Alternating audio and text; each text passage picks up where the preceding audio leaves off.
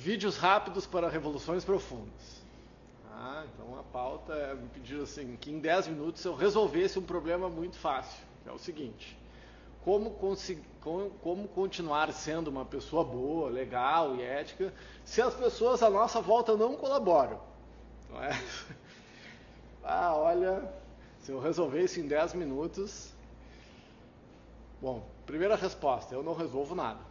A primeira coisa, se tem expectativa que eu resolva, eu não resolvo. Porque a única pessoa que pode resolver é aquela que está à sua frente quando você olha no espelho. Mas podemos refletir sobre isso, né? Como é que a gente faz isso? É um dos dilemas mais complicados. Eu falo, falei, falo da dinâmica do below, do, do below the line above the line. Tem dias uh, que é mais fácil da gente se manter íntegro, apesar de tudo. Tem dias que a gente tem vontade de chutar o balde, mesmo que o ambiente esteja favorável. Então, minha dica é que você faça essa autoanálise. Como é que você, como é que, como é que foi o seu check-in de acordar? Hoje eu estou num dia que, ah, eu não brigo, mas são as pessoas que me tiram do sério. Ah, tem dias que o briguento sempre fala, essa é a frase da pessoa briguenta. Não, mas eu não brigo com ninguém, as pessoas que me provocam. Então, se você ouvir isso na sua mente, já liga o sinal de alerta. Uh, e pouco a pouco a gente vai se dando conta que o dar-se conta pode ser sofrido. A dor, ela, a dor do autoconhecimento é a dor do crescimento. A dor não é opcional. A dor vai acontecer. Agora, sofrimento é opcional. A dor vem. Agora, se eu vou sofrer com isso ou não, é outra coisa. Como é que eu busco trabalhar? E é bem difícil isso, tá? É conseguir, para uma pessoa como eu, né, falo por mim, que não desiste. Eu sou brasileiro, não desisto nunca, não desisto de ninguém, eu não desisto. Apesar né, de eventualmente sofrer críticas muito fortes contra isso, que eu devia desistir, que eu devia abandonar, mas sei lá, desisti de algumas pessoas, mas é difícil para mim. Uh, conseguir identificar qual é a linha, onde está a linha. Onde está a linha da, a, se eu, que se eu cruzar eu me desintegro. Porque é aí que a gente talvez tenha que desistir do mundo, né, das pessoas à volta.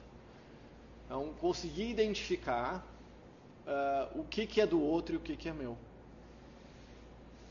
Porque, sei lá, as pessoas, dependendo da cultura, e muitas vezes é cultural, mas onde a gente está inserido, as pessoas vão te tratar mal. Vão te sacanear. Eu, desde pequeno, ouço meu pai me falar assim, ah, tu não pode ser tão bom para as pessoas. Imagina eu, meu pai ter que me dizer, como assim? Não, não, tu, tu vai ser passado para trás muitas vezes na tua vida, porque tu é muito legal. Não é uma informação desconfortável? Mas como assim? Isso eu acho que só não sacaneiam muito mais porque tu é tão legal com as pessoas que as pessoas se constrangem. Daí eu disse, cara, foi, foi muito complicado lidar com essa informação. Porque você ser legal com as pessoas é um problema ou não, seu. O que as pessoas vão fazer com isso é um problema delas. Então, aí eu entro no paradigma da avareza, que é um para mim o pior pecado dos sete pecados capitais. É um dos únicos problemáticos para mim. O avarento é aquela pessoa que vive na, na pobreza por medo de ser pobre. Mas se eu colocar isso para amor, para afeto, para mim é a mesma coisa. Pessoa que não vive os afetos por medo de se machucar que não ama por medo de ser sacaneado, que não se envolve.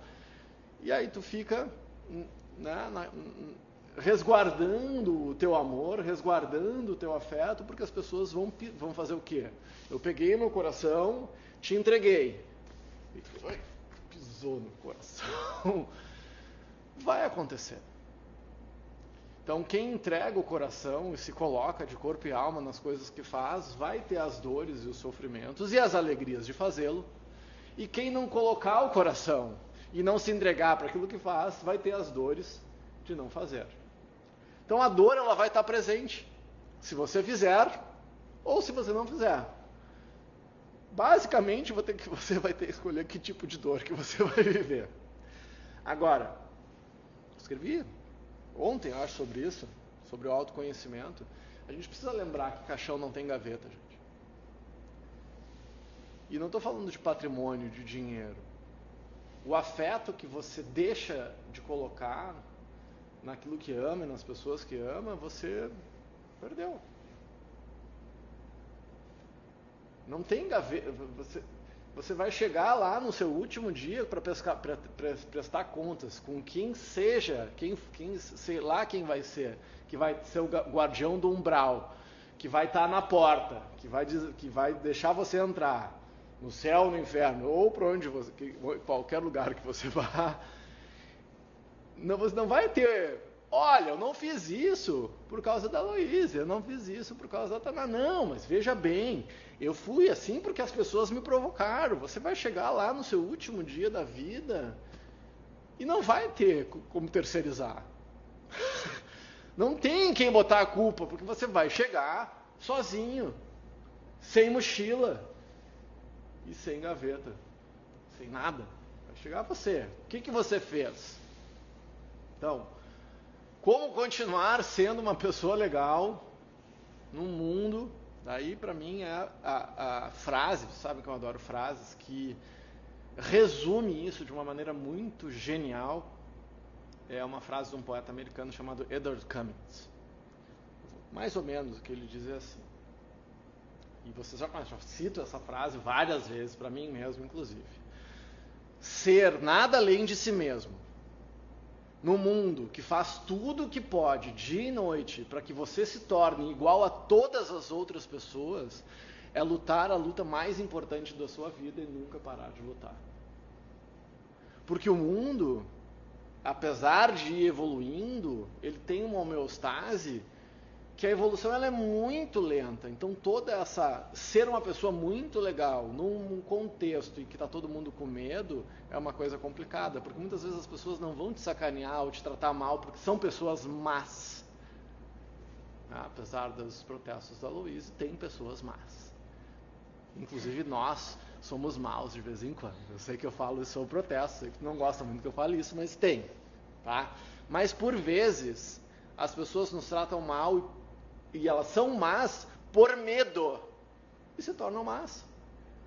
Ah, eu vou te. Ah, essa, a Ju, não gostei da cara dela. Ela vai me sacanear. Então, antes ela me sacanear, eu saca... Então, eu te, eu, te, eu te maltrato porque, pô, como eu tenho medo que tu vai me maltratar, eu já saio na frente, que é a síndrome do ataque e fuga. É o bicho acuado, as coisas estão complicadas, eu nunca sei quem está lá do outro lado, então como é que eu vou me envolver com essa pessoa se ela vai me sacanear? Pois é, a gente, as pessoas que realmente nos fazem mal, gente, realmente são as pessoas que a gente ama. Porque a gente baixa a guarda, a gente se envolve e a gente dificilmente tem clareza nas coisas que a gente espera do outro. Então, se não há clareza, cada um age conforme as suas convicções.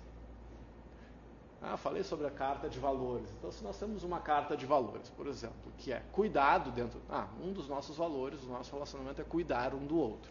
Mas se para mim cuidar é uma coisa e para ti cuidar é outra, eu posso agir com todo o cuidado do mundo e ainda te fazer mal.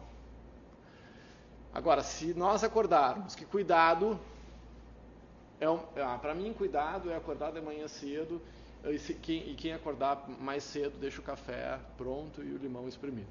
Isso é um cuidado. Para ti, o cuidado pode ser outro. Então, é, o, No Yohari, né, do Homo Deus, fala isso. No mundo de informações desconexas e complexas e abundantes, clareza é poder. Então, para a gente seguir assim, o fiel da balança, a gente é o que vocês estão fazendo aqui diariamente. Que é o que está na arte da guerra do Tsun Tzu, que está no Gorin no Sho do, do Musashi, é o conhecer a si mesmo. Se você, se, se você conhece, conhece a ti mesmo e conhece o teu inimigo, das 100 batalhas você ganhará 100. Conhece a ti mesmo, não conhece o inimigo, perderá 50% das batalhas. Se não conhecer nem a ti mesmo, nem o teu inimigo, perderá todas. Mas a verdadeira vitória é daquele que ganha sem entrar em guerra. Fechei aqui.